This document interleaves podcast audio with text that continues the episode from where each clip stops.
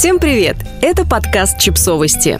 Мы знаем все о детях. У меня ручной ребенок, и это нормально. Монолог читательницы Нэн. Как вы знаете, мы регулярно пересказываем письма читателей нашего издания «Нет, это нормально», в которых они рассказывают о своем опыте беременности, родов и родительства. С нами делятся личным опытом, который оказывается актуальным для многих читателей и слушателей, ведь вызовы родительства – проблематика, понятная всем. Вот и сегодня держите очередное письмо. Оно пришло нам от читательницы Нэн Ленары Валиевой. В нем она рассказывает о своем малыше, оказавшемся полностью ручным младенцем. Поскольку дети в такой комплектации достаются и многим другим родителям, мы решили, что опыт Ленары может оказаться полезным. Когда я готовилась к родам, то понятия не имела, какой мамой я буду. Меня больше заботили локальные вопросы в роддоме. Какая палата, какой марки подгузники купить, сколько распашонок и так далее. В глобальном плане я размышляла над садиком, школой и университетом для сына. К жизни с младенцем здесь и сейчас меня не готовили. На первое время приехали бабушки, очень помогли с бытовыми вопросами, прогулками и, конечно же, выражали свою любовь всеми возможными проявлениями, том числе ношением на ручках. Но месяц прошел быстро, бабушки уехали, муж из отпуска вышел на работу, и я осталась с этим чудом один на один. Где-то к двум месяцам я столкнулась с крайне тревожной ситуацией. Если положить ребенка на горизонтальную поверхность, он начинает плакать. Начитавшись разных версий про больные ушки, внутричерепное давление, возможную травму и прочее, я стремительно направилась в поликлинику. Врач внимательно осмотрела малыша, поспрашивала симптомы и с легкой улыбкой взялась заполнять медицинскую карту. В этот момент в кабинете были еще медсестра и мама двух деток, которые одевались после осмотра. На мои дальнейшие вопросы врач отвечала уклончиво и советовала еще понаблюдать.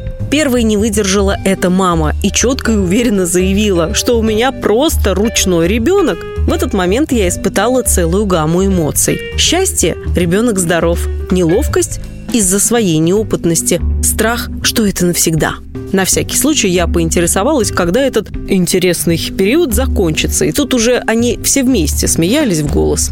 Прогноз неутешительный, скорее всего, не скоро, но, возможно, когда научится сидеть. И тут я поняла, что необходимо изучать вопрос. Мнений была куча. Кто-то говорил, что брать на руки не нужно было изначально, и теперь все потеряно. А другие были уверены, что не носить ребенка на руках – это преступление. Но ответ для себя я нашла в теории привязанности. Если ребенок родился благополучно, то сколько его ни носи, он будет легко слезать с рук и самостоятельно себя развлекать и успокаивать.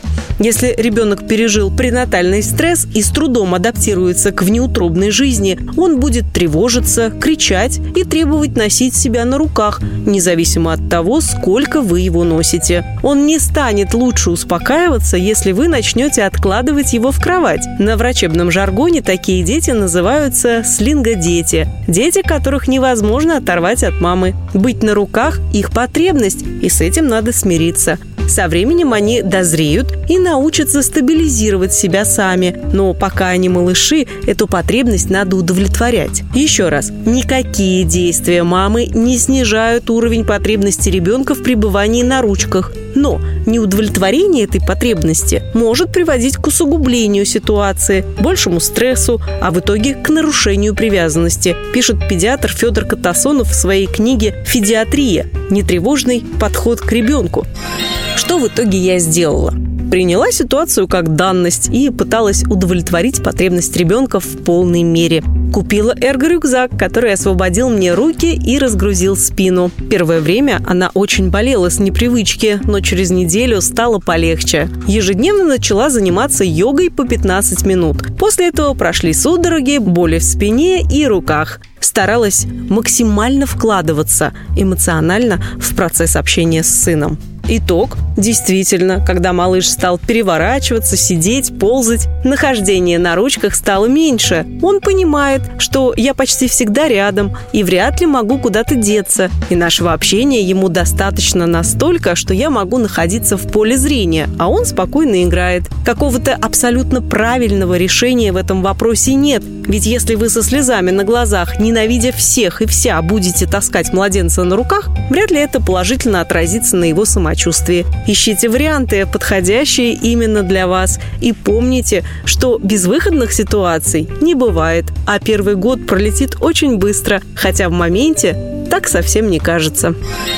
Подписывайтесь на подкаст, ставьте лайки и оставляйте комментарии. Ссылки на источники в описании к подкасту. До встречи!